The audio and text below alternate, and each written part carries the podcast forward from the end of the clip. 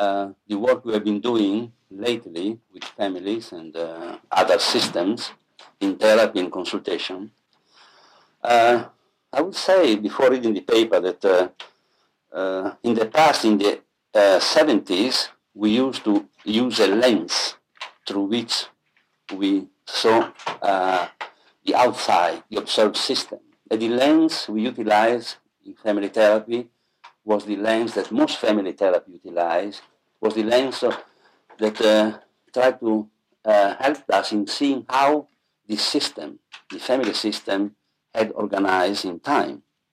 Uh, is the lens that made us look for uh, alliances, uh, coalitions, is with who, uh, secrets, and uh, in particular change of alliances and, and, and coalitions, uh, as a, uh, all you know, uh, where the at the time no, were thought as uh, eventually being the cause no, of the beginning of, event, of, symptom, of symptoms. So this was the first lens we utilized no, in the early 70s. Then after uh, reading and studying Gregory Bateson, we start to utilize, and with the, the lens I just talked about, another lens. Uh, is the lens of the what Bateson called the epistemological premises, no? uh, which uh, he defined as the unconscious assumption of a person uh, through with, with, with uh, which he sees the world, the way he sees it. Uh, louder? Is it, does it work this? Because my voice is not very high. Yeah, it's better if I have a... Yeah. Uh, yeah. and that in the 70s, in particular in the early 70s, we utilize a lens uh, to see uh, and uh, understand our clients, mostly families. And uh, we were looking for, through lens, uh, how the system organizes itself in time. Uh, we look for alliances, coalitions, secrets, and change, especially in time, of alliances and coalitions. In the second part of the 70s, no, uh, the study of Gregory Bateson uh, um, had the effect of offering us another lens, which was the lens of the so-called epistemological premises, to look for the epistemological premises that uh, Bateson uh, defined as a, uh, un- the unconscious assumptions, assumption with which one sees what he sees. Um, third, in the last, I would say, few years, uh, with the contribution of uh, constructivism, cyber, uh, second order cybernetics, uh, and the work of uh, Maturana, Varela, Hans from Förster, from Glasersfeld, uh, focus the attention on language. Maturana, for instance, just a simple example, says that reality emerges uh, uh, in language through consensus. There's as many as reality as there are conversations. So this uh, brought the, uh, the attention, focused the attention of the language. And I would say the language not just as an instrument in knowing what we know, but much more than that. That if one, through language, no, uh, with language, no, he, he, knows what he knows, he knows reality, then if we suppose succeed in changing quote unquote the language, then we change reality. As simple than that. So this third lens uh, uh, that uh, we utilize is a lens that make us uh, being perceptive of the language of the client. And by language, I don't mean only, of course, verbal language, but uh, analogical language, uh, uh all the paralinguistics and so on. And uh, and get in, and calibrate to this language, to, to connect with this language and, connect with our own, our own language. And at this level, then if language change, reality changes. To say. So uh, I can say that now, for instance, I like to to work with using the three lenses. Uh, here again, I I can say what Bateson said that uh, uh is, uh, I think uh, uh, that the two points of view are better than one. Two eyes sees more than one. So, no, from one eye there was a second eye. Now there is a third eye. No?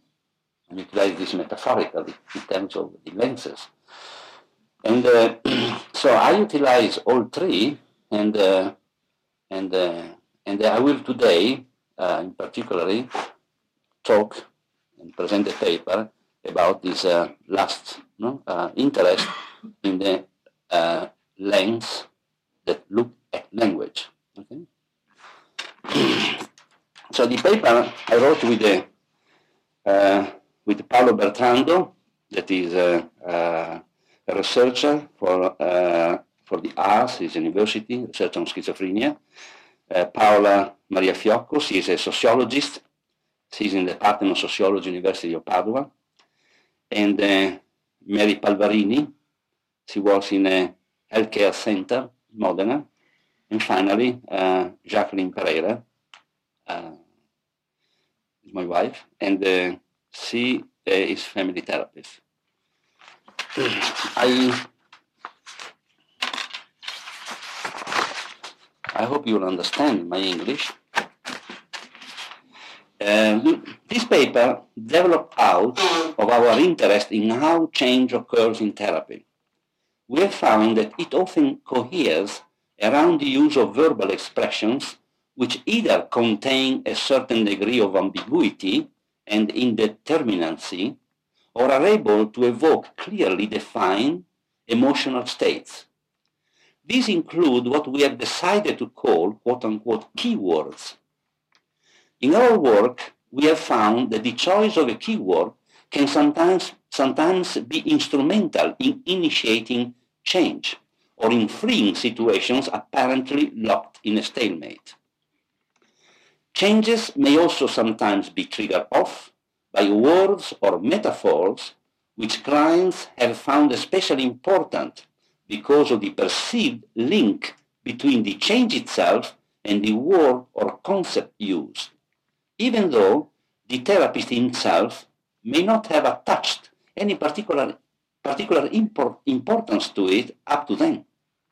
That is, meanings are attributed by the receiver rather than the sender of the message. Keywords have been used in many other situations outside therapy. In the quote-unquote watchwords should be loved of politicians, for example, those highly charged words or phrases that combine emotional impact with easily accessible meaning. These watchwords have to be interpreted in context but they are sometimes powerful enough to create their own context. Roosevelt's New Deal, quote unquote, famous expression New Deal, which still successfully evokes optimism and faith in the future decades after it was first coined, is a typical example. Another word, solidarność, for instance, name chosen for the, for the Free Polish Trade Union movement is another. Watchwords have also been used in Italy. In the 60s, for example, an Italian politician, is a Moro, the one who was killed, um, wishing to call for a kind of cross-party agreement that would not compromise the independence of each individual party coined the phrase, quote unquote, parallel convergences. I think only an Italian could have thought about this. You know, it's like a paradox, parallel convergence. And that was word used for two, three years in the papers, no? all the time. Uh, convergenze parallele in Italian. To render the quasi-paradoxical concept of a type of action that is necessary, but strictly speaking, impossible. Returning to therapy, the Milan group quickly realized how effective keywords could be when they started using them in the 70s, although they were not called keywords then, of course. For instance, one of the first, what we call now keywords, were expressions such as, for instance, in a family, uh, what is the most important marriage in your family? Is you, you, you, you, you, you, you, you, for instance, you know, uh, going to parents and children. And the word marriage is an ambiguous. It means relationship, means, it might mean something else. Up to 1975, attention focused on the production of systemic hypotheses as foundations for change-oriented final interventions, so the mechanisms of the sessions themselves were virtually ignored. Attention later shifted to the conduction of sessions, the concept of neutrality, circularity, uh, hypothesizing were formulated, and circular questions emerged as a key therapeutic tools. Since we use these questions to evaluate hypotheses as they gradually emerge from discourse during sessions, our interest in the actual language of therapy, the interactive verbal, paraverbal, and nonverbal behavior of families and therapists developed quite naturally from our existing interest in the organization of the observed system. In parallel with this, we also became interested in emotions and how they find expressions in verbal and nonverbal or analogical language. We are now attempting to objectify our intuitive insight into how the expressive features of language are used in therapy, and this paper on keyword is one of the first results of the shift in emphasis. We shall be concerned here only with keywords, how and why certain words produce the effect they do. Metaphors and the metonyms, which properly belong to the field of rhetoric, will be dealt with in a later paper. Since we shall be using the tools of linguistic analysis to examine how the therapy process works, our first task must be to define the scope of our inquiry. Uh, levels of language analysis.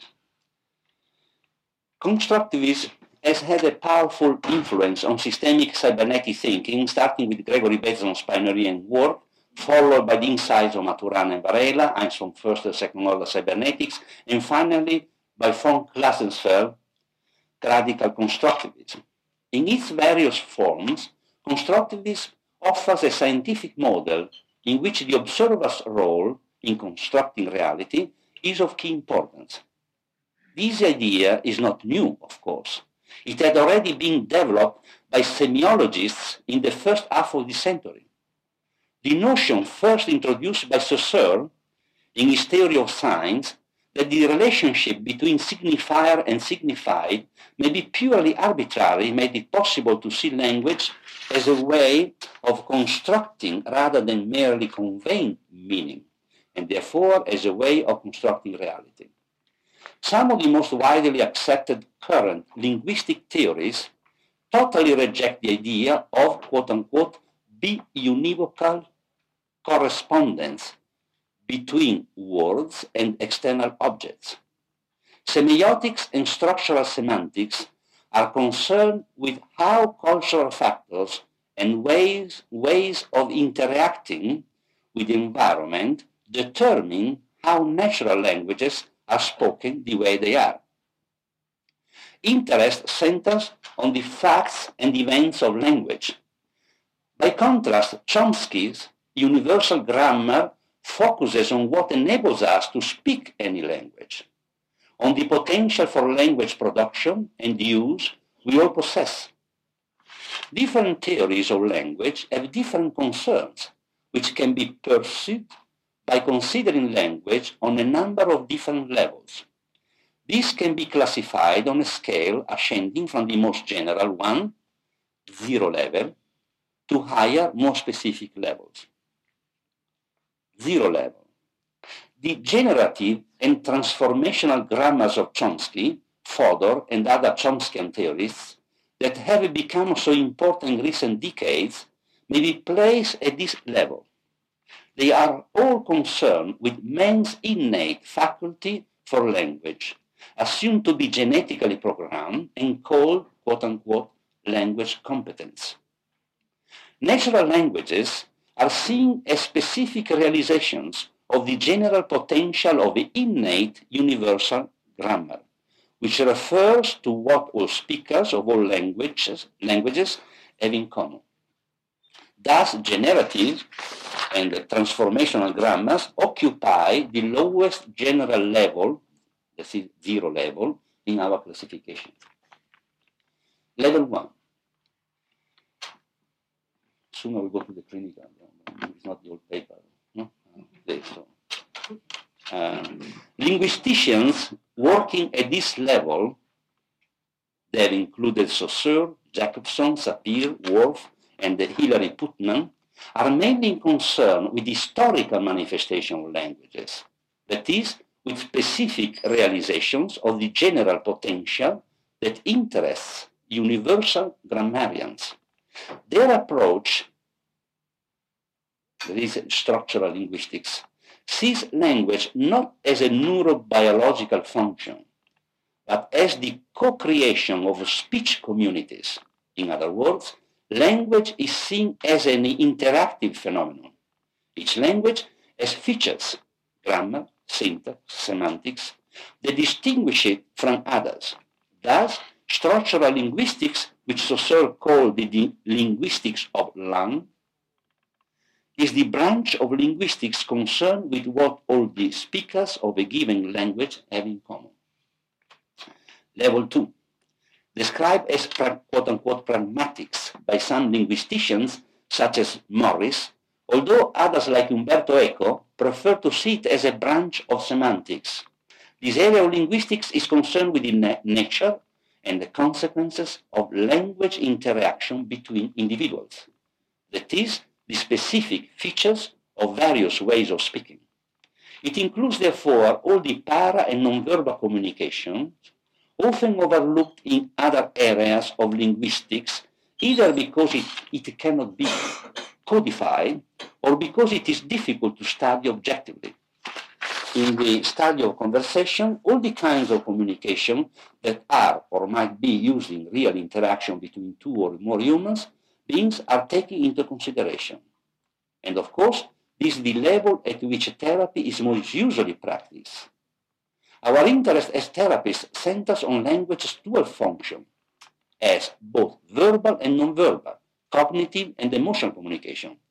This embraces meanings, metaphors, metonyms, and the small, though crucially important field we are working on lately, keywords in therapy and consultation. Rhetoric and therapy.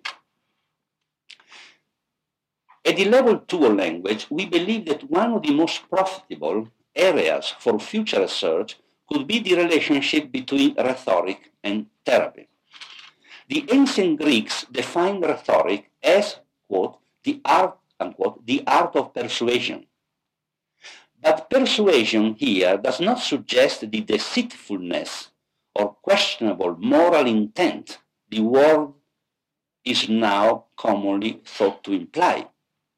In ancient Greece, rhetoric was the study of, of how speech could be used to obtain intentional, calculable results, or in other words, how language relates to action. The connection of language and action is central to our concern of the therapeutic conversation. The intimately related dual functions of human communication, verbal, non-verbal, cognitive, emotional, the psychological dimension of communication has been known about since the times of the ancient Greeks. Rhetoric, rhetoric was the first intellectual discipline to posit a connection between thought and action, unlike logic, which had always kept them separate. the art of speaking well is not very important for us.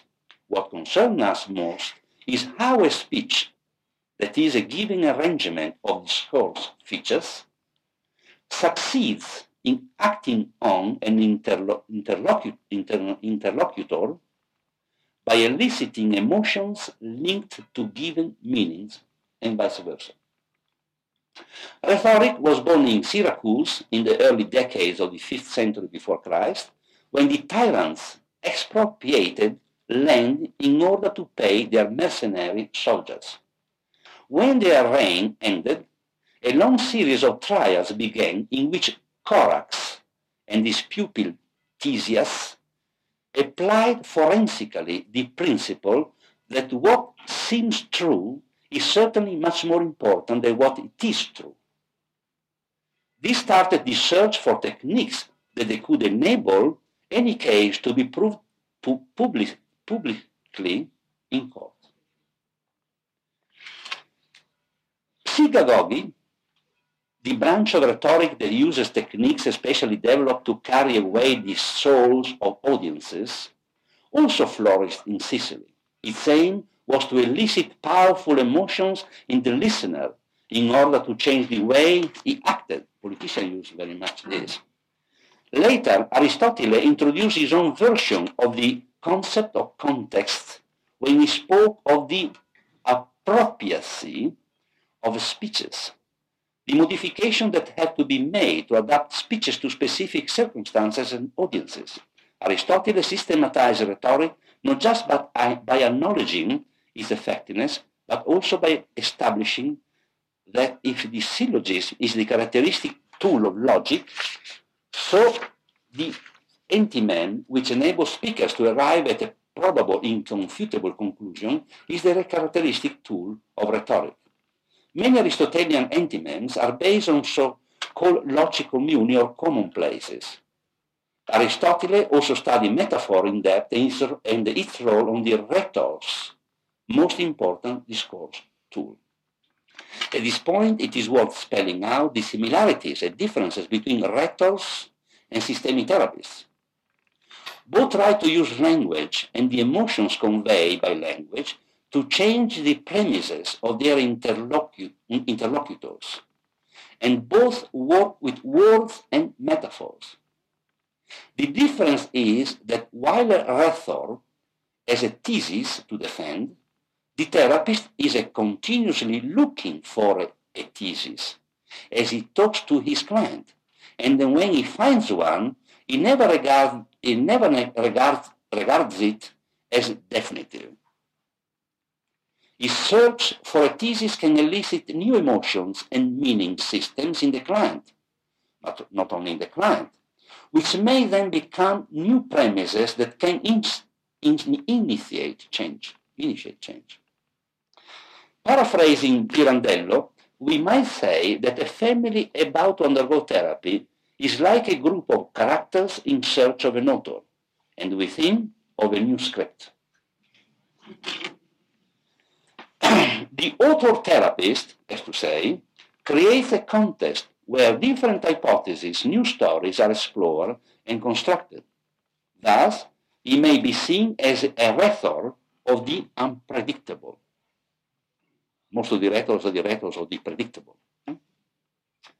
Therapeutic lexis and the keywords. We define therapeutic lexis. This is word probably you never heard this. Hmm? In Italian it's lessico, lessico familiare, for instance, is the specific uh, way. Hmm? You have a word, I imagine, in German? Lessico familiare, lessico. Is the specific, I will explain here. Every, for instance, every group uh, in, a, uh, in find the coherence, no?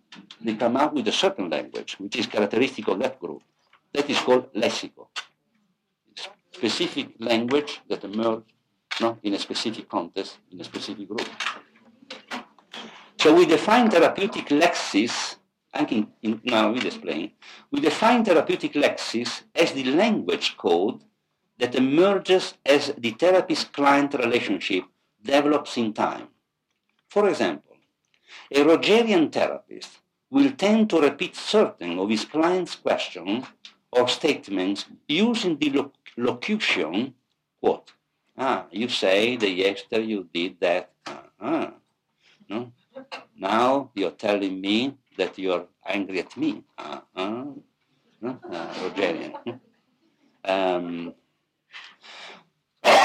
which, um, which uh, simultaneously registers in the lexicon or Rogerian therapies, register uh, simultaneously both his attention and acceptance.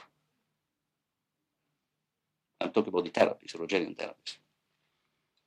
This creates a lexis entirely based on the language of the client, because a Rogerian uses the language almost totally of the client, almost, of course. Hmm? Totally language. While the therapist limits himself principally to identifying and highlighting certain of his client's words and emotions. In classic Freudian analysis, on the other hand, the therapist sprinkles his long silences with statements or interpretations introduced by doubting locutions of the type, I wonder whether, how many times I remember in my analysis, I start my analysis, I wonder whether, um, which open up the discourse and allow the client himself to decide what its meaning is. Uh, similar like you also see the, the circle of questioning no? uh, by by asking a question and the question mark at the end no? uh, make a, makes a world of difference with just a simple statement because a, a simple statement is I think this about you. It becomes an interpretation. But the, with a question, give the responsibility to the, to the receiver to give meaning. It is well known that irrespective of method or approach, most family therapists tend to be very active in sessions. One characteristic feature of our lexis is that the therapist or consultant frames questions around the hypotheses he has constructed from data offered by clients, as well as naturally from his own prejudices and theories. Of course, the process is not so mechanical and one-directional as, as this might appear to suggest. We could describe it equally well as a process in which the therapist's questions are elicited by statements made by clients. As we said at the beginning of this paper, our recent interest in therapeutic lexis has drawn our attention to the importance of certain words or phrases. Their importance may be directly related to the words or phrases themselves or derived from the context in which they are uttered. These keywords influence clients' maps and stories, introducing a high degree of disorder that may eventually lead to reorganization, in other words, change. To use Prigogine terminology, we might say that keywords can create serious imbalance in the client system, with the result that if the new construction is meaningful, uh, appealing, or surprising, change will occur. Or in other words, premises will change, or, if you want to use another description, stories Michael White would say, will appear. Keywords can often deal with crucial uh, moments in the life of relationship by acting as bridges between different opposed uh, semantic words, as well as creating inherently polysemic states of ambiguity. I will talk later about this concept. Jonathan, glass of water. Sorry.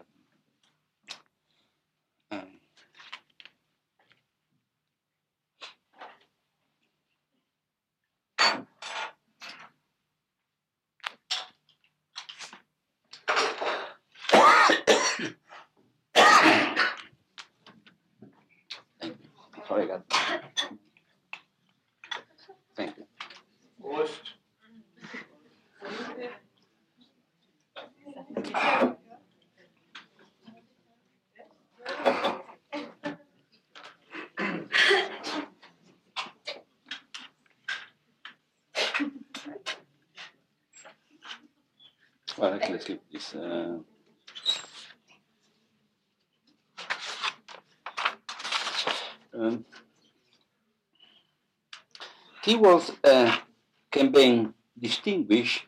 Uh, I'm sorry. Two sorts of keywords can be distinguished. Those that can be used in different situations with different clients and those that are unique to a specific client or a specific moment in time. Uh, most keywords relate to, relate to or evoke highly charged emotional and affective themes like birth and death, attachment and separation, illness and health. Let us look at an example, start with some example now.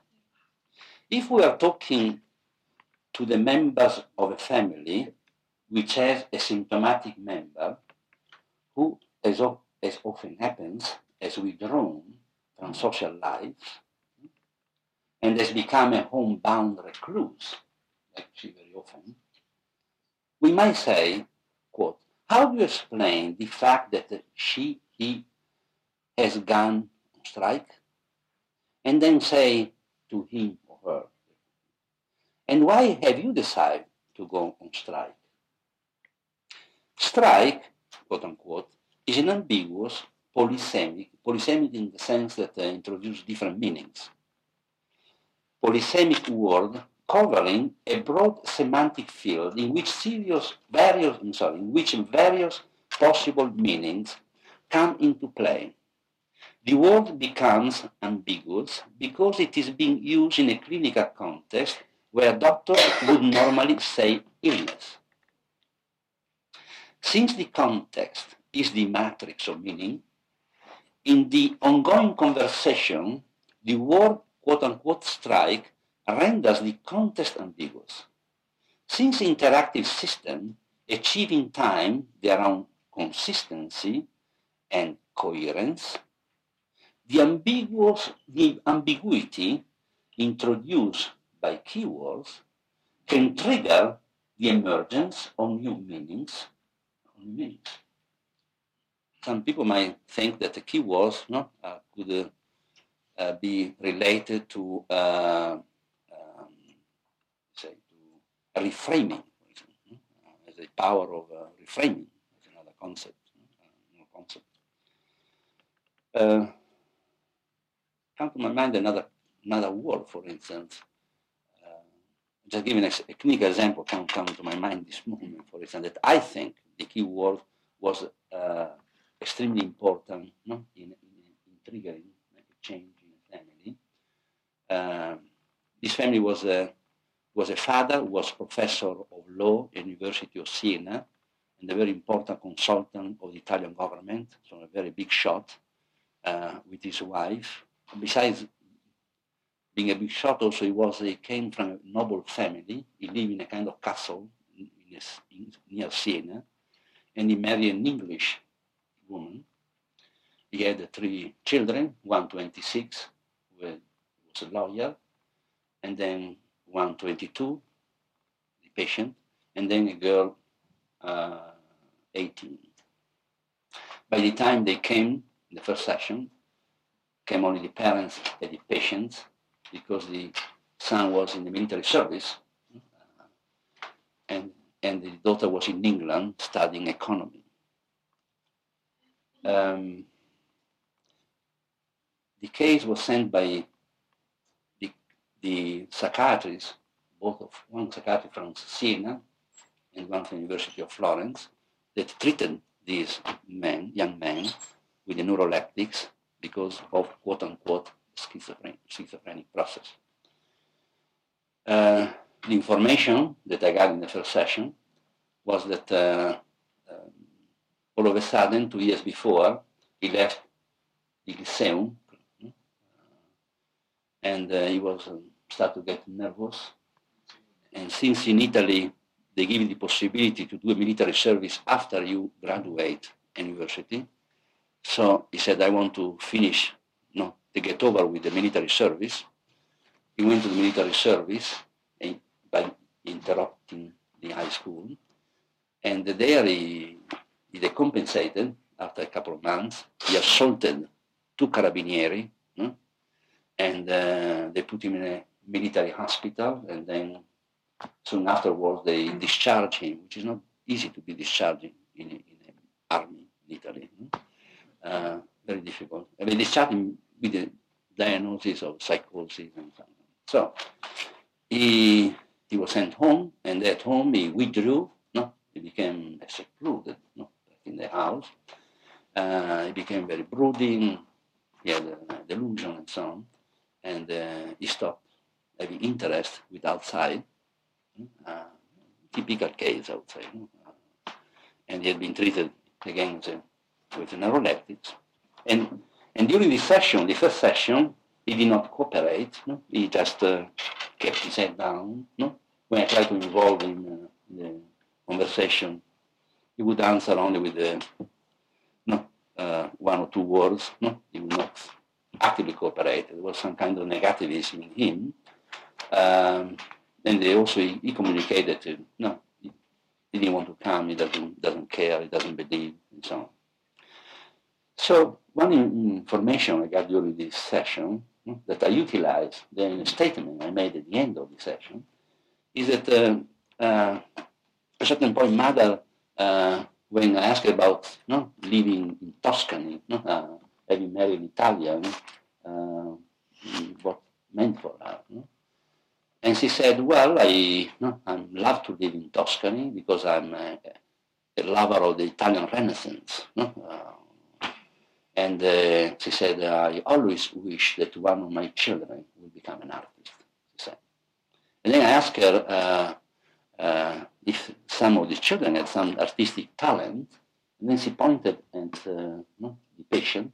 And she said, I think he, he had some artistic talent because he was a a good drawer, no? Uh, and there, you know, I would be very, maybe would make, would make me be very happy if would have chosen, no, to become an artist. While the first one he looks like his father, no, in fact he's lawyer like his father, and then the other one is called it British. She was more British than Italian, no? She loves England, the relatives in England, and so on. So these are information that came during this session. So at the end of this session, this was the first session, uh, I made this statement. And here you can say I, can, I, could, I could use a, a keyword. Uh, and I say that, uh, well, I also discussed with my colleagues, I said, uh, what we think is that um, uh, Giovanni was the patient named Giovanni. We think that Giovanni, uh, at a certain point, two years ago, no, he stopped school then he got, he got out of the military service. He got in the home. And then he started to meditate. Or first of who he is. No? Uh, he's not sure of who, who he is. And, and then he started to meditate no? or what he would like to be and what he would like to do in life.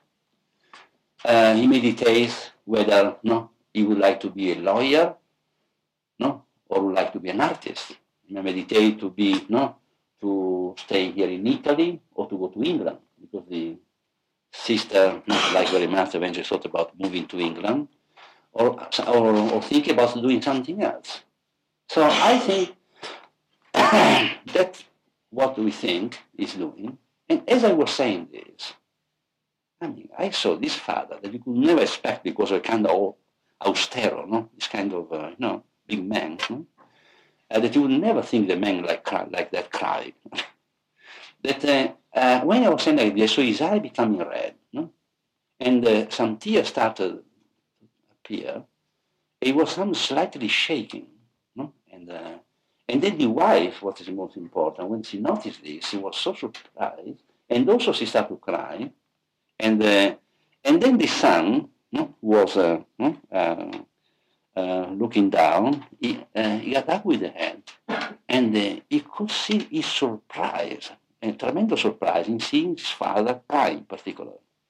So I, I got moved myself. I felt like crying. No, really. Sometimes you get this, this kind of emotions. I felt like crying. I had to hold myself. Otherwise, all of us cry. so, and I continue by saying that uh, my, now we think that he's still young. There's still some time to think and to find out who he is. you know, who he is, what he would like to do, and uh, so on. That's what we see. Now, and we gave an appointment for the next month, for the second session. Now, the father got up. When we got up, he came towards me. No? He, he, he uh, I, I, shook my hands. He squeezed my hand and said, I don't know, he said, whether what you're telling us is true or is not true, if it's relevant or is not relevant. But what I can tell you is the first time I hear uh, a word of hope. Hope. That's what, uh, you know, expresses his emotions. And uh, so he, they left. So next time, also the brother from military service came, then also the sister, she came from England. We started, we had about, uh, no, actually, exactly we had six sessions, maybe in a year time, because there was a vacation at a certain point. And, uh, and he did well. Now what happened with this young man is that uh, I think just after the first session, something happened apparently there was a stirred up of such emotions. Probably, that's one hypothesis we made, probably seeing his father crying, because also they said never father, never cry, somehow this was kind of confirmation, because uh, the father was so, he was the, so prestigious, both in the house and outside the house, so probably he perceived uh, a message of acceptance. And this one probably is the message that made a big difference. Um, after uh, we start to, you know, uh, after a few months, three, four, five months, it, it, it gradually got better. And all of a sudden, that's interesting, all of a sudden said, I want to study, I want to go to an art school. He, he studied for two months or some, uh, no, he studied for two, three months, uh, night and day, practically, to prepare the baccalaureate, which is not easy in Italy, no? like also in Germany, I think, it's not like in the United States. It's a very difficult examination. He was a very brilliant young man, this one, and uh, he, he took the examination and he passed the examination. And then, the, just before his therapy was finished, he, he, he enrolled himself in the Florence Academy of Art, University to study art. He was doing very well, we stopped, no? and we finished therapy. So I think, of course, it's not, uh, it's not possible to say what changed a person. So you just keep making hypotheses. No? Uh, you're never sure no? uh, what goes on inside a person, inside the, the family. But the, the, the idea was that uh, most likely was that message uh, that uh, stirred up those emotions that uh, no, made the, the family system go in another direction, like it was a kind of bifurcation point. So this is an example how no, a word eventually can, can be like bullets sometimes and kill a person, a word, no? Or like a word can save a person, no? This was the power of words. Okay, so here I give this word strike that sometimes we use, no? and uh, and when you use, of course, it's interesting to see, uh, to, to, be very uh, conscious of the context, in the sense, the effect that this word has, whether this word is accepted by the family, by who in the family is accepted. Of course, uh, if there is a positive therapeutic relationship, there's a trust in the therapist, there is more chance that the family will uh, somehow uh, accept these ideas and this possibility. And if they, if accept this idea, for instance, like uh, I go back to the word strike, then the, the thinking start to go in another domain, from the clinical domain, the domain of illness, as I said, you go in the domain no, of, uh, of a relationship, just a relationship, or living together. Okay, so I would like to describe now uh, all the uh, uh, point about the use of a word with a polysemic word. It's a different meanings. Um, uh, to illustrate how a keyword like strike can help us as therapists, we will refer to the concepts of Saussurean, the Saussurian linguistics, as modified and revised first by Roland Barthes and then by Umberto Eco. In Saussurian linguistics, every sign located within a particular system of meaning consists of two elements, a signifier and a signified, which are indissolubly linked to each other like the two sides of a single sheet of paper. However, the relationship between signifier and signified is not as simple as might at first appear. In certain languages, for instance, computer programming languages, the relationship is unambiguous. But in natural languages, it is quite complex. Umberto Eco gives an excellent, you know that Umberto Eco, besides being a writer, but fundamentally is a semiologist, one of the best uh, great semiologists. Uh, Umberto Eco gives an excellent account of the difference between denotation, uh, that is unambiguous, unambiguous correspondence between signifier and the signified, an important concept, and connotation, that is multiple variform correspondence, the difference between denotation and connotation. Uh, there is also, a, uh, I will read a, a quote-unquote piece of Umberto Eco. He, writes that within a given code, this Umberto Eco then, a signifier denotes something that is signified. Denotation is direct and unambiguous and is rigidly fixed by the code. Connotation happens when an existing signifier-signified couple functions as the signifier of, of, of some other, here the translator, I don't know if it's better to call signify or significatum. The translator said significatum. It's better to say, I don't know, I don't know English so much. I don't know which is better, signified or significatum. This connotation may then generate a further connotation when, by the same process, the previous connotation, itself a signifier signified couple, becomes the signifier of a new significatum, and so on. It's like uh, Chinese boxes. It will be obvious from this that keywords operate by connotation, and that the more polyvalent keywords are, eh, I'm sorry, and the more polyvalent keywords are, the richer they are in possible connotation, and the more useful they are. Therapy discourse should always be capable of evoking full range of connotation, so that when a proper balance is established between the various connotations that emerge, clients are able to choose one meaning rather than another. the translator has written significatum, but here I put meaning myself. Put the word meaning, so that the clients are able to choose one meaning rather than another. Okay. Let us now return to our original word strike and examine the effectiveness of its connotations when it replaces words like symptom or illness in a therapeutic conversation. First, the word illness is a label which implies that all observed behavior should be regarded as unintentional. The word strike introduces the connotation of voluntary, in, intentional behavior. Introduce intentionality. Second, the word strike, by definition, connotes a relationship since it suggests an action performed against or on behalf of someone, of, of someone else.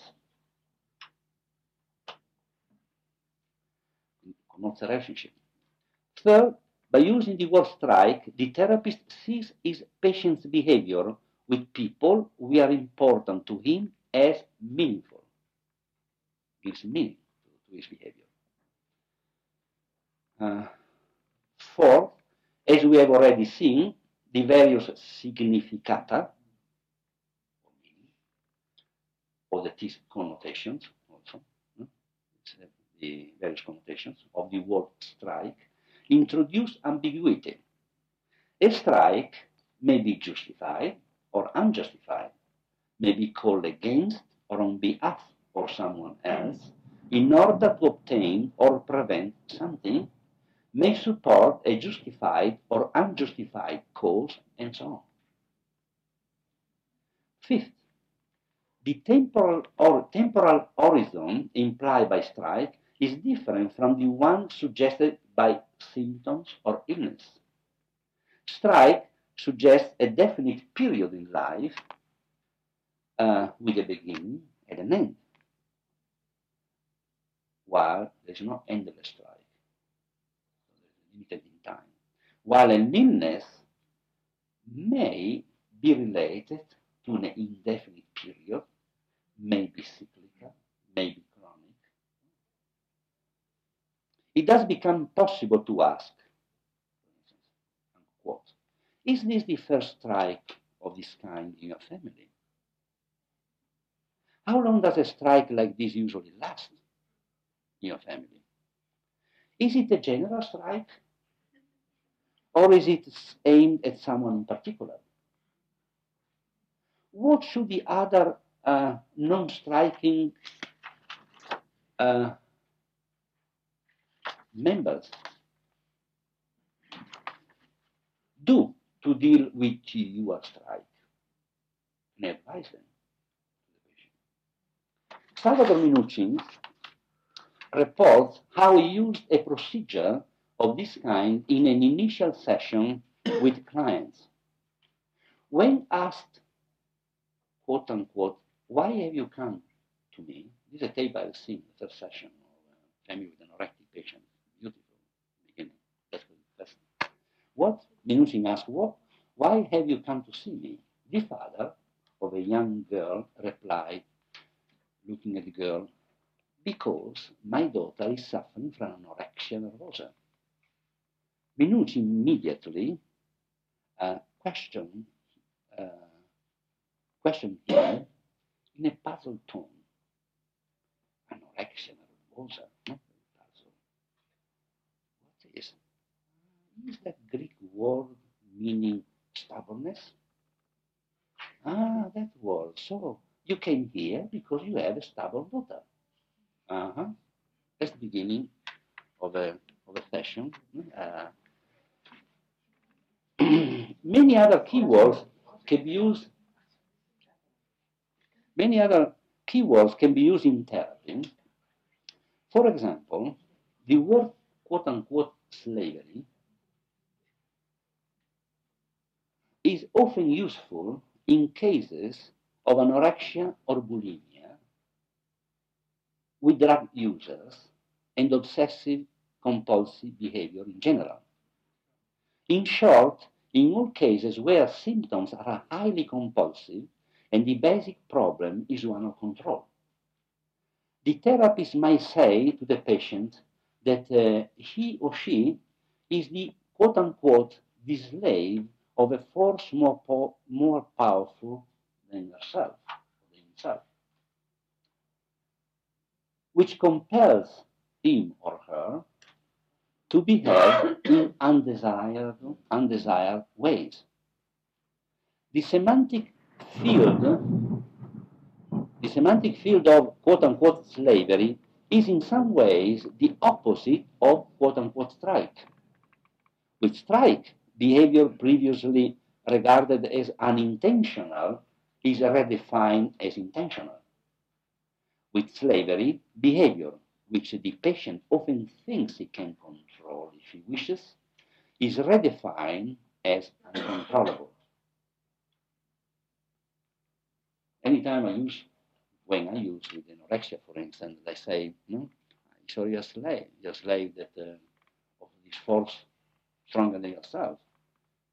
Michael White might say, if you want to externalize, no, that uh, uh, Mrs. Anorexia no, uh, is making not eating. No? There's another possible way of uh, externalizing, uh, so oblige you to starve and so on. Uh, anyway, when you use this, frequently the anorexia the anorectic girls doesn't agree. Uh, because also agree would be the accept a complementary position, which, is, which uh, usually she doesn't, no? like she doesn't with her parents. So she will uh, not agree with you. And they will look at her, they will say, well, uh, you can you can have you don't have any control, you're a slave. If you're not a slave, next time you come, for instance, five kilos more, you can come. No? Uh, you cannot decide yourself. You have an illusion to be free. You're not free. You're a slave. And that's why, since I know, we know, let's say, since we know, uh, we have experience about this force, we know it. It's a very hard force, you know.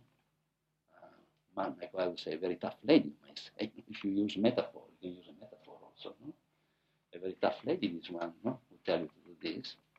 Then, now, I think that uh, together, eventually, we'll see how we, you know, we understand why is it, why no? it occurred to you and not to your sister, for instance. Why didn't it occur to your sister or to your mother or to your uh, aunt?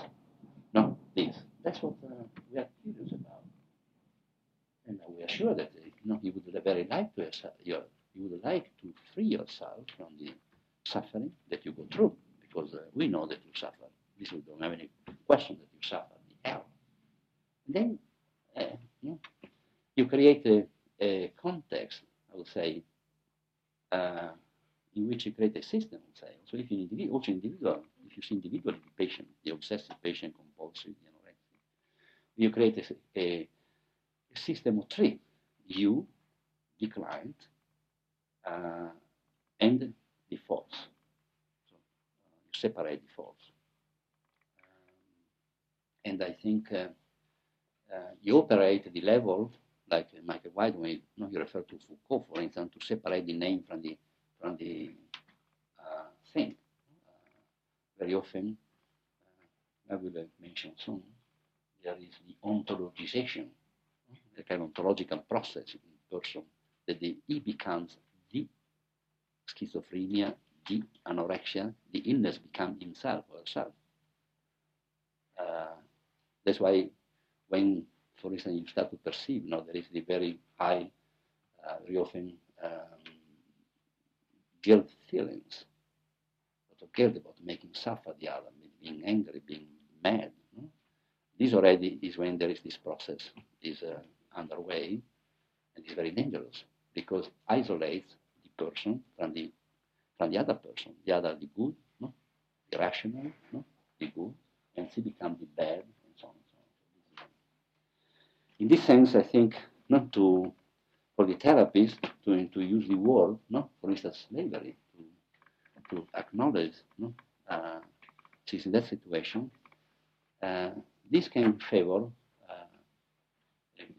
therapeutic relationship and eventually no, from change. This, by the way, I think uh, when I do this, I do with a, with a patient in, individual that uh, usually they drive out of their mind therapist, the obsessive compulsive one, never yeah, that's my problem. I think they, they so with them, I felt like if I go on like this with this patient, I will become obsessive compulsive myself. No? Uh, um, and uh, also with them, I no, started at the beginning uh, to say, well, there is a force that obliges you to no, uh, to touch knob the door ten times or wash your hands twenty. Now let's see. Now I know very well this force. Now let's see together how much this force wants you to wash your hands, for instance. No? Sometimes I utilize also this very simple technique, I think. Uh, let's say tomorrow from 10 12, particularly with symptomatic, where symptoms prevail no, very much. Uh, you, when a person is really slave of the symptom, say, and uh, anything you talk, you keep thinking about the symptoms. So you talk about the symptoms. No? So that the symptom, you say, well, let's see now, tomorrow, now let's see how strong this force is. Now, how many times? No, you might even say for the next time until next time you count how many times you have to wash your hands or you have to do a kind of ritual. No, how many times you come because uh, no, where I were to know. No, and then you might say, for instance, um, uh, that uh, now if you suppose you work, work, wash hands 50 times in a day, no, uh, you say, how about now? Now tomorrow, what time from 10 to 12, for instance, uh, then you wash hands 50 times. No? And then see uh, this force, how, how, no, if she's satisfied or she would like you to do more. That's it, because we have to know. We have always this message uh, of a, a, therapeutic alliance. You create a context of therapeutic alliance with the person. Uh, within some, some, some way with the standardization of this problem. And, uh, and I think this is a way no, eventually to, uh, to work, no? and I think it's effective, that's my. And also make the therapies no? Uh, do a work that is uh, interesting, very interesting. Okay, let me go on here. so the semantic field, I said, of slavery is in some ways the opposite of strike. With strike, behavior previously regarded as unintentional is redefined as intentional. With slavery, behavior, which the patient often thinks he can control if he wishes, is redefined as uncontrollable.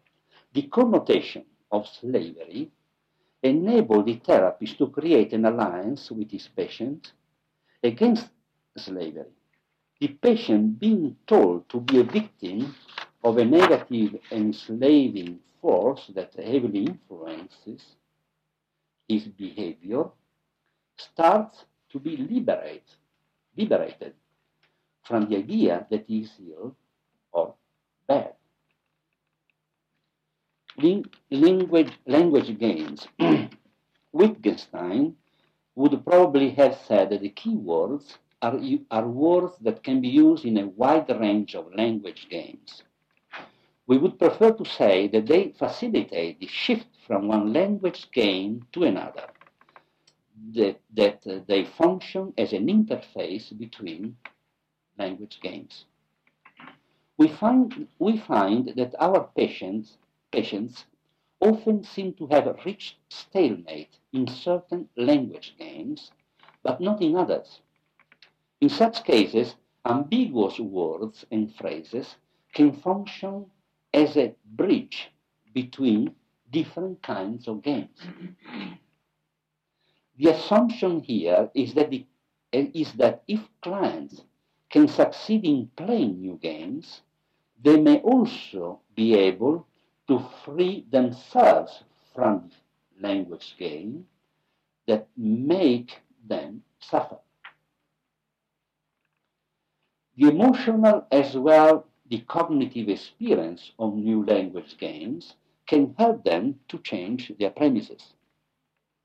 For example, one key word that can trigger a new language game is the word idea, quote unquote. This we use very, very much no? Uh, in, in therapy. The client may be asked, quote, when did you first have the idea that you will never be as good a father to your children as your father was to you? Who shares this idea with you in your family? Using the word quote unquote idea instead of symptoms virtually eliminates the verb to be.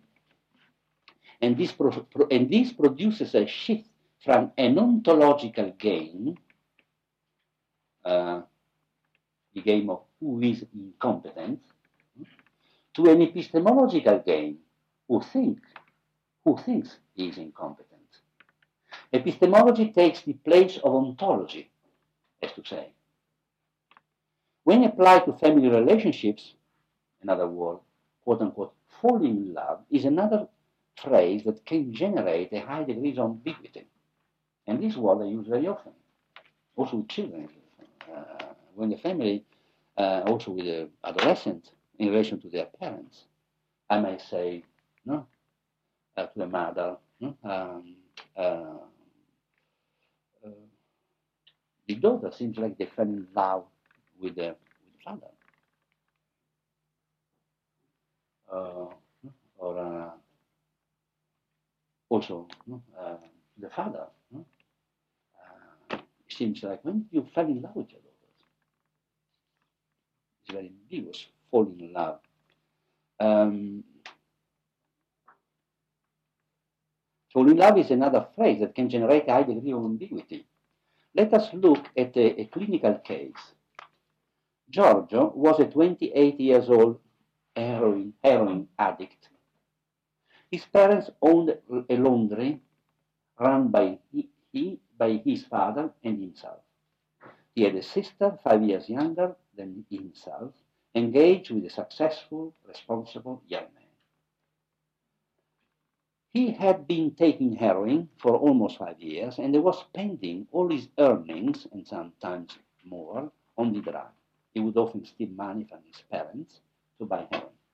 At a certain point in the first session, the therapist said, Giorgio, it, it, it couldn't be that you take drugs because you fell in love with your mother. I am the therapist, that's why I asked this question. The young man replied, ah, it's true. Uh, I've always been in love with my mother. Said, And his mother, you notice that she, she was embarrassed.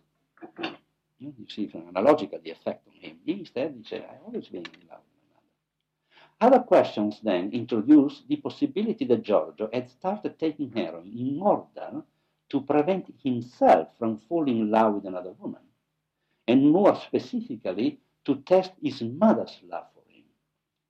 She was the person he always turned to, to turn to when he had no money for a fix and was suffering from withdrawal symptoms, so the money she gave him was proof of her love for him. And when this emerged, I, I introduced this possibility. Um, uh, he said yes, he was moved from the idea that the, the maximum suffering that he had when he was in the withdrawal, no? the only person that at the end no, really would uh, give the money to buy the heroin for him was a, was a proof of confirmation and love. And then when she said this mother got very uncomfortable, she said, well, but this, I, I made him, I go, I send my, my son to death, she said, I do like this. She was very disturbed by this. I'm afraid that I'll do this to help him, but at the same time, she said, I'm, I'm afraid that to, no, to keep him doing continuously the same thing, it might kill him. Um, Giorgio nodded and asked, now, is it wrong to love your mother so much? The therapist replied, uh, put it like that, no? In the abstract, no, I said, no? It isn't. It's a choice you make, a choice that influences your life. Children, I said, usually distance, put this, the distance themselves from their mothers around the age of 8, 10, usually. And then I say they, they follow in love with their fathers. And then in adolescence, fall in love with people no? or situations outside their family. In your case, it seems that you, no? you stop at the love with your mother. And heroin is what allows you to remain in love with your mother. I said also, for instance, do you know heroin addicts like you that get married? I said, he said, nobody gets married. He started to think about all the one he knew. You get married. I said, no, they don't get married. Because to get married, no, you have to be free to, to, be able to, no, to love a person. But if your love is for some other person, then. No. So one could say, I said, it's possible that heroin is your, your the woman. No? It's the woman that you can have. And he was intrigued by these uh, metaphors. Metaphor about this. He was intrigued, much intrigued. But I don't think that this had a, no, at least a, a, a change start. It was a little later. In this context, as said, the phrase fall in love suggests two possible scenarios. The natural love between parents and children, and the incestuous, unnatural love in which the child plays the role of a partner, of a husband. During the second session, this was a very interesting what happened. Uh, the second session also her sister came. In a dialogue with, with the sister, the therapist started asking questions about the father's position in the family. The father, as I was talking to the sister about him, the father became too weak. And the atmosphere became suddenly uh, tense and sad. It was a really change. Um, it gradually emerged that when his son's symptoms had appeared uh, five years earlier, he, he had withdrawn the father and left his wife to his son. He said that he did that. We said, why did you do that? Said, no? Because he said, I think he needed no? my wife attention, he said, because he's sick. Because he seems he went very often to his mother, so I withdrew. Um, does uh, here I think then the next session I think this trigger change I don't go into detail I just want to see that this kind of moment I think was very important uh, what emerged. Uh, that's the key word of, of, of Frey because it's not a one word fall in love the three words fall in love had initiated a process of change whose effects would be felt in subsequent sessions. Another case study illustrates how successfully a keyword can reveal the ambiguities in a relationship. Mario was almost 15. And it's a case I've seen many years ago. Maybe it was, uh, maybe it was at the end of the 70s, this case. I remember. Was, uh, Mario was almost 15 years old, the eldest of, of the five children of a southern Italian family much appreciated in, in the neighbor for honesty and hard work. The family lived in the outskirts of Milano. The father worked as a, um, magazziniere.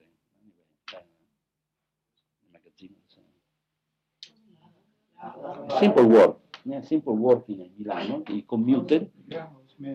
He commuted, and the mother took care of his children. Uh, he had been an exemplary child until the age of 12, when he had suddenly started stealing and had become increasingly antisocial, to the point where he was the acknowledged leader of a local teenagers gang who uh, did a lot of stealing and vandalism. He had been arrested several times by the police, and his parents' constant worrying over him had become obsessional. The local social worker, uh, after a few unsuccessful attempts to engage the boy in individual therapy, finally sent the family for family therapy, knowing that the local police were longing for his 15th birthday his son to come so they could at last charge him criminally and have, it, have, and have him sent to prison. I remember I received the, the phone call, I still remember very vividly uh, this case, that uh, the social worker called me. She said, We are very worried, especially for this family. I feel so. Um, the family doesn't deserve this. And he's also this boy, was so good. I mean, he was in very unpredictable. Something happened. We don't understand that he was good, good in school and so on, and then he, he became delinquent. He's very intelligent, very smart. And uh, the problem, basic now, is that the uh, il maresciallo di carabinieri, no? uh, carabinieri di local ta- uh, small town around Milano, he has a dossier, huge dossier, no?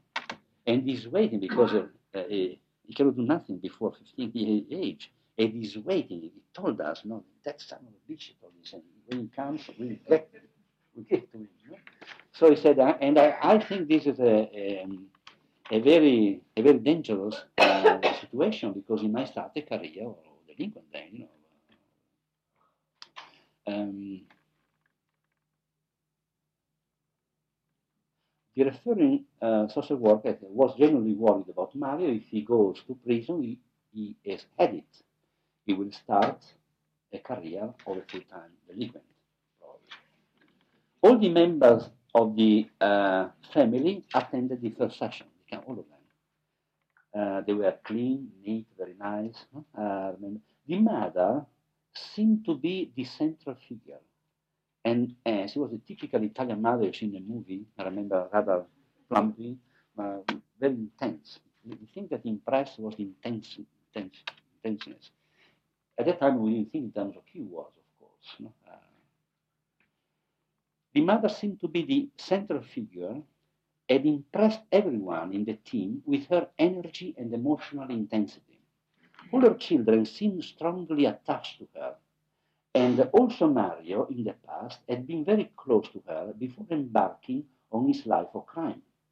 Since Mario's symptoms had appeared as a protest against what he saw as his mother's preference for her other children, team chose the keyword intensity for the mother and moral for Mario to elicit the theme of attachment and loss uh, Mario or his mother, and morality that seems central in this case. So that was a choice of word. And moral because the family was very, uh, very decent. Uh, they, they being honest, uh, being good, there's old tradition, nobody got in jail, and so on and so on.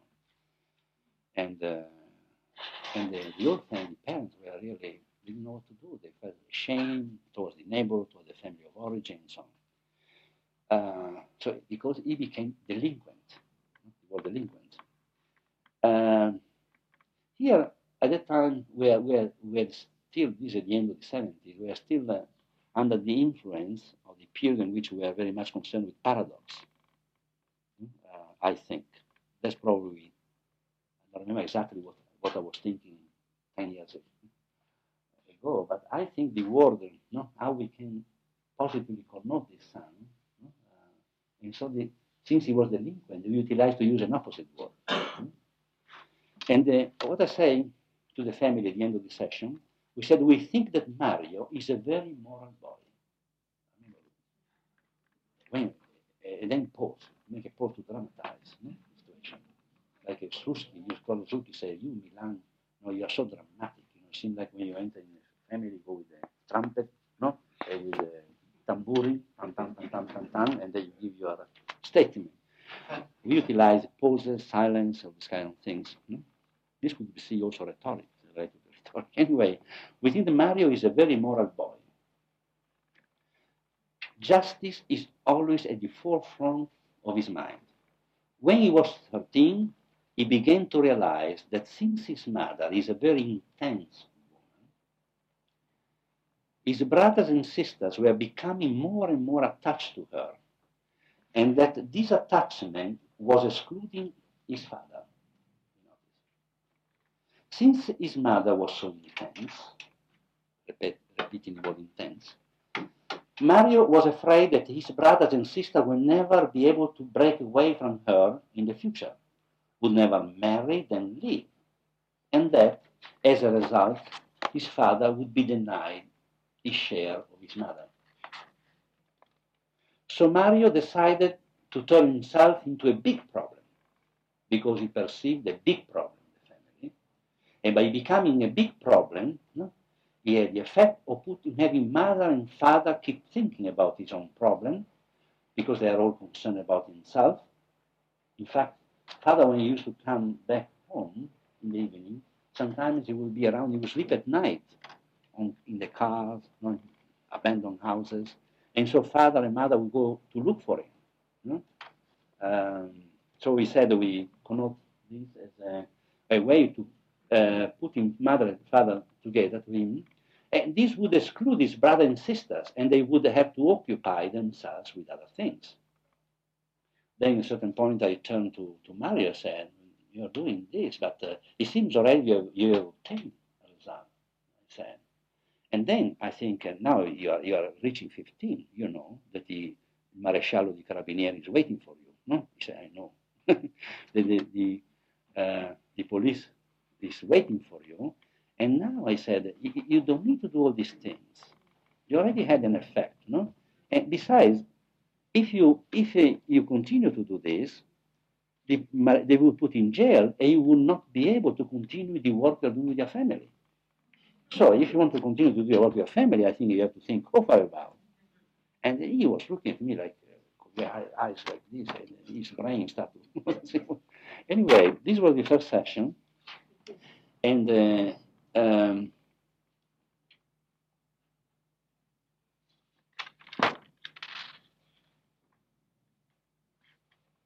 The use of the word moral here, quote unquote, which inverted the negative connotation of Mario's delinquency and brought a positive element into the way he was portrayed, produced astonishment in the family. On the other hand, the repeated use of, use of the word intensity, quote unquote, related to the mother in this intervention, suggested both, quote unquote, great emotional warmth and the possible danger that the development of the family might be halted with the result that the children might fall to break free and establish their own identities.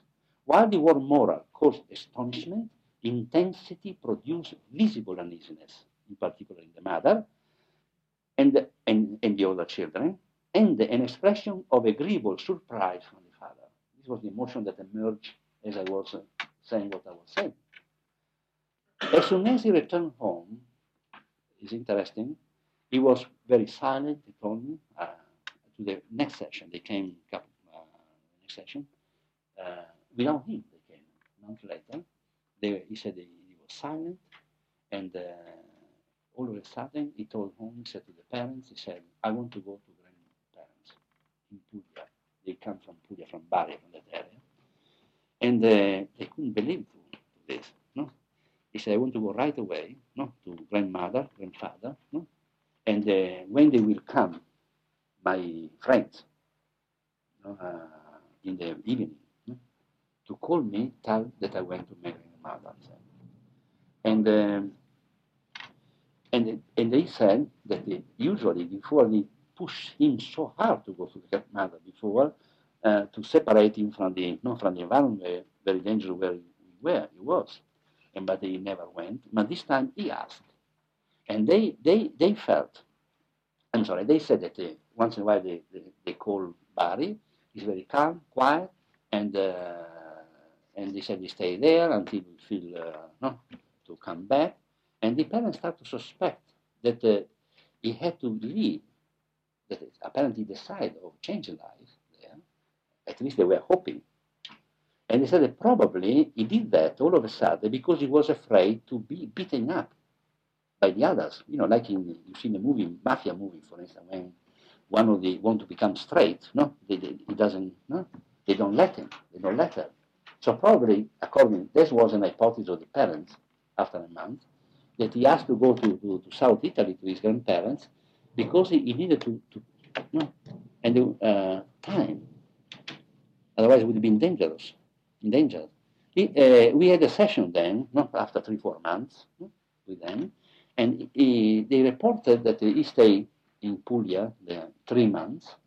He came back, he started back school, you know, and uh, all the symptoms disappeared. We had also follow up in this case, and uh, they went great.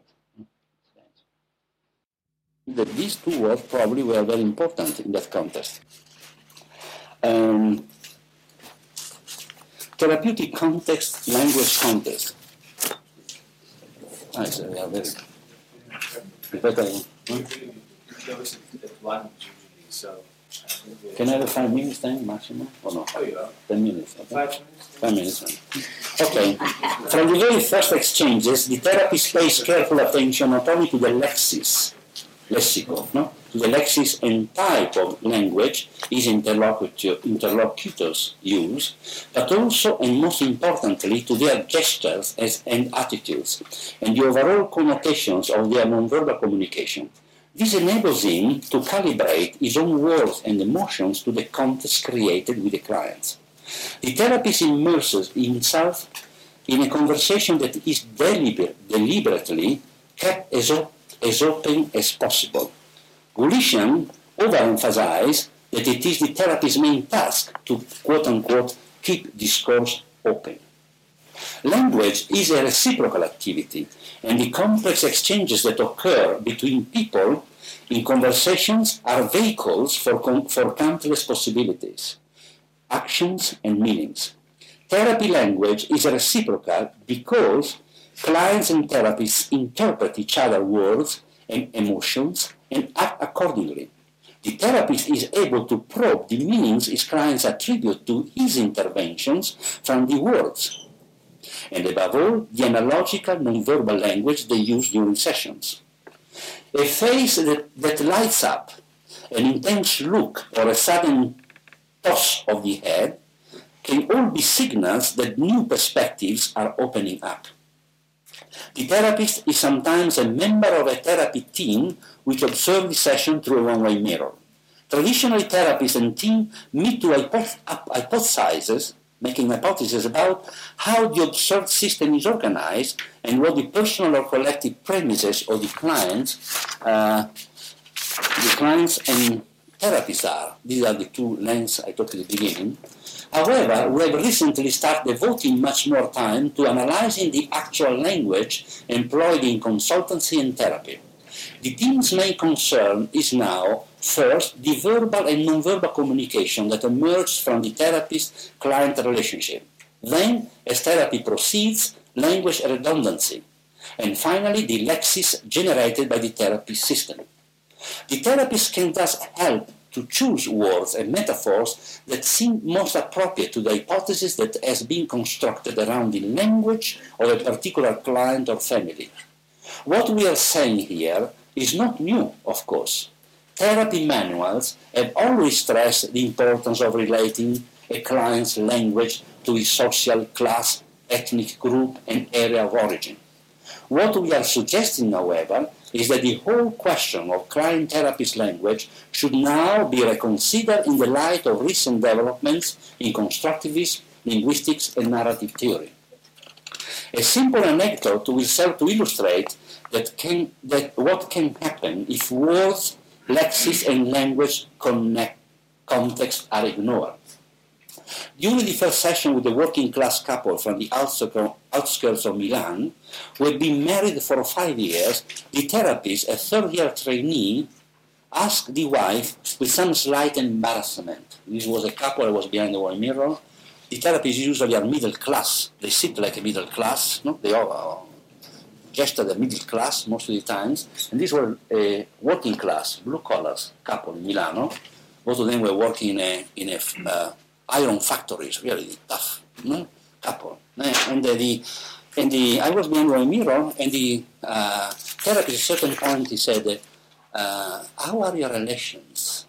uh, and he looked at the wife, and the wife, um, she, she looked at, I think, like this, and then she, she looked at the husband, was there sitting like this, and she said, relation, relazione, relazione, e no? the husband like this. And then she turned again e told the, the, the therapist, he said, cosa vuol dire? How does it mean? Relazione? and then you could see me a little embarrassed. And we were laughing behind the mirror. And then he said, uh, I, I mean the, usually in analogical language, he said, I, I knew the report. and then the wife again, she turned around, she said, uh, report to the, to the husband. The husband said, I don't, I don't know. So as he was turning towards again the therapist to ask what he meant, all of a sudden she lights up. She said, do you mean how many times you screw? and then became more ready, say yes. Ah, I said, this is about the language. Um,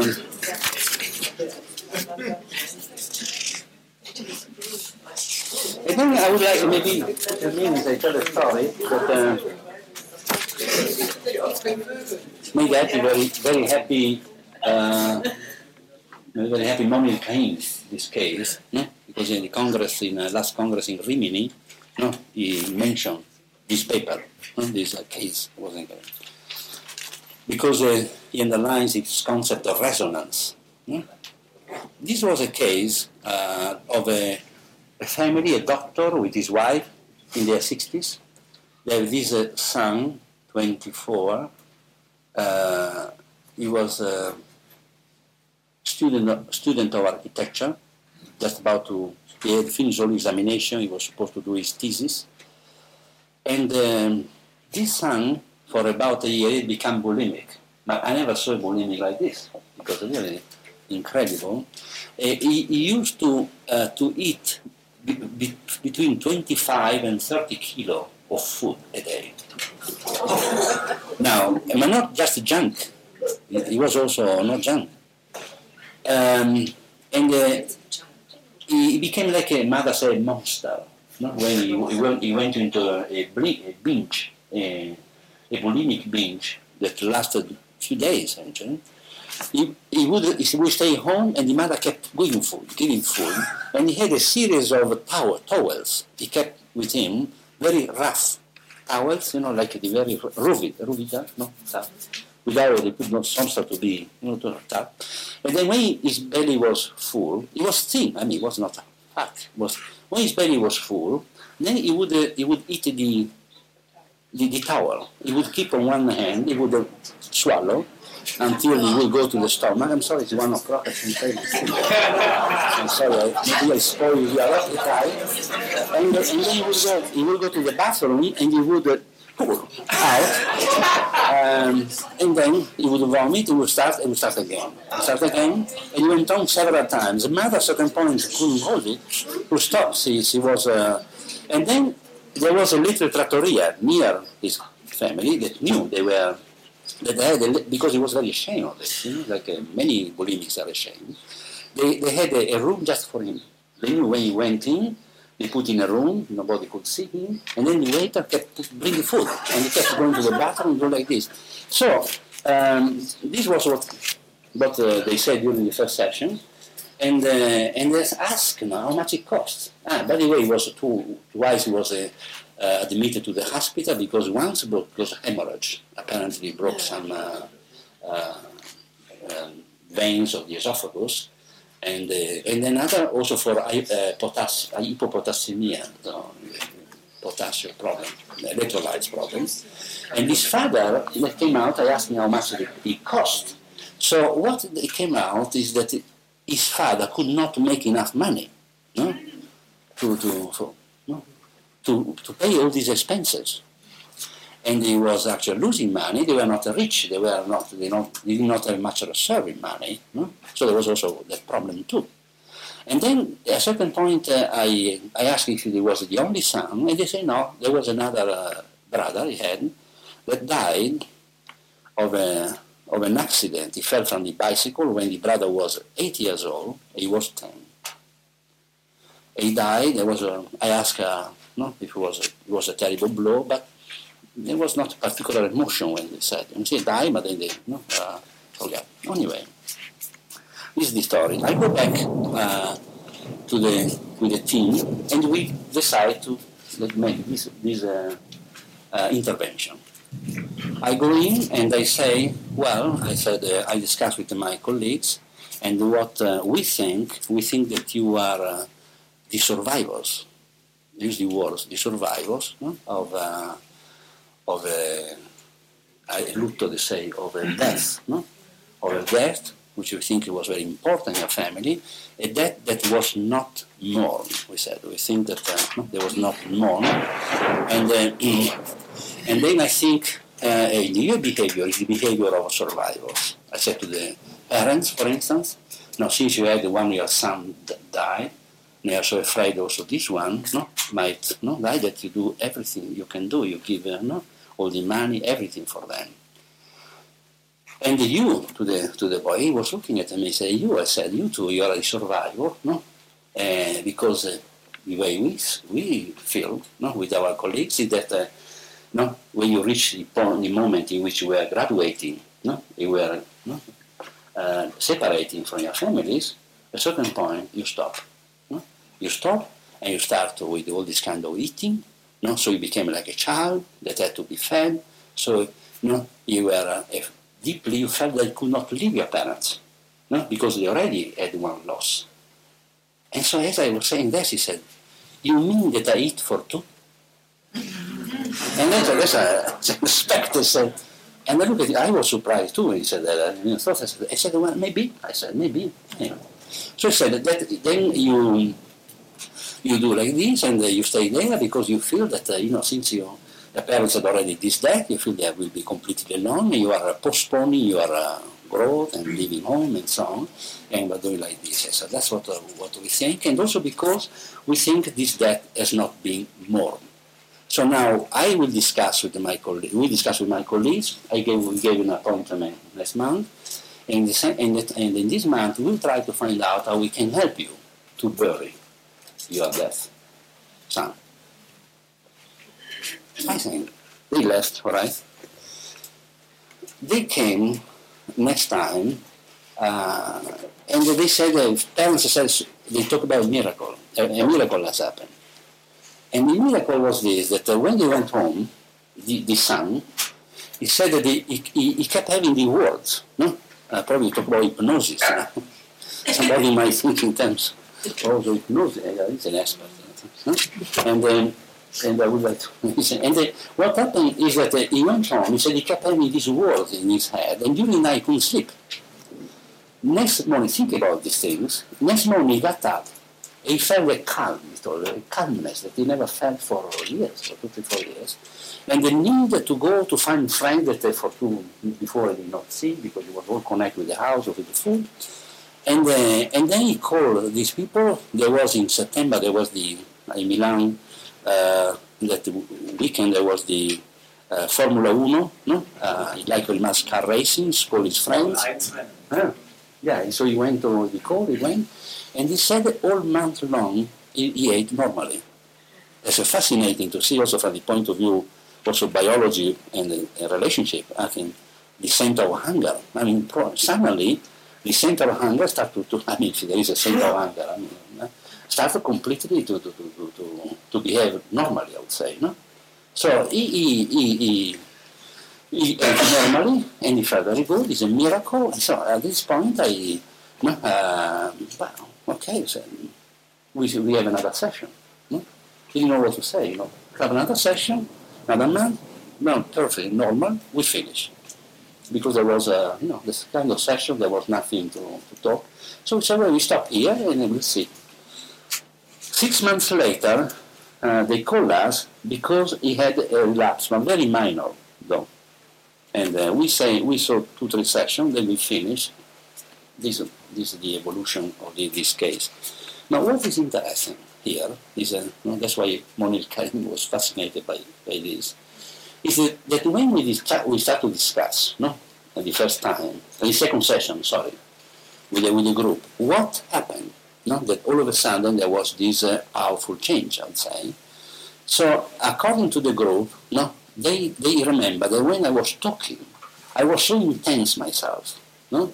And uh, they felt that the, the parents and, and this young man, they were like hypnotized, or they were not doing hypnosis, in listening what I was saying. And then as we were talking, it occurred to my mind that this, I say, you see, I had, I had a brother myself who, was, who died when I was uh, five, and my brother died of diphtheria no? when he was two and a half. And, uh, and, uh, and this that brother was very often in my family considered like all the dead become always the best, no? When they die, with the golden, no? Uh, hair, beautiful, and so on. And I remember in my analysis, no, that's what I told to the group, no? That in my analysis, for instance, after three years came out, thought about this uh, dead brother, it was so, I got so strong emotions in analysis, and the analyst somehow gave a message that was one most important no, event in my life. No? It was buried so the, when I say like this, then the idea came out, which is a very far-fetched idea, no? but I say, the far-fetched idea is, is it that possible that somehow we as a therapist no, uh, offer to our clients no, our emotions, our thinking, our quote-unquote conflicts, our quote-unquote problems that we might not even ever solve, and then clients solve the problems. No? And we stay with our own problems. Uh, so they utilize us. No? There was a punctuation. no? Uh, they, because in reality, they, when they talk about their dead son, there was not much emotion about because everybody died uh, 15, 20 years ago. I introduced the emotion. I introduced the emotion because uh, it, it somehow had something to do with my personal history. And, and so it's possible that this had an effect on them. And according to Mony Elkaïm saying, aha, that's what uh, you say beautifully, what I call resonance. The concept that the therapist no, entering in the resonance with the, with the client. And this resonance is, is very important in, in eventually triggering uh, change. I could have another quick page, but I stop here. With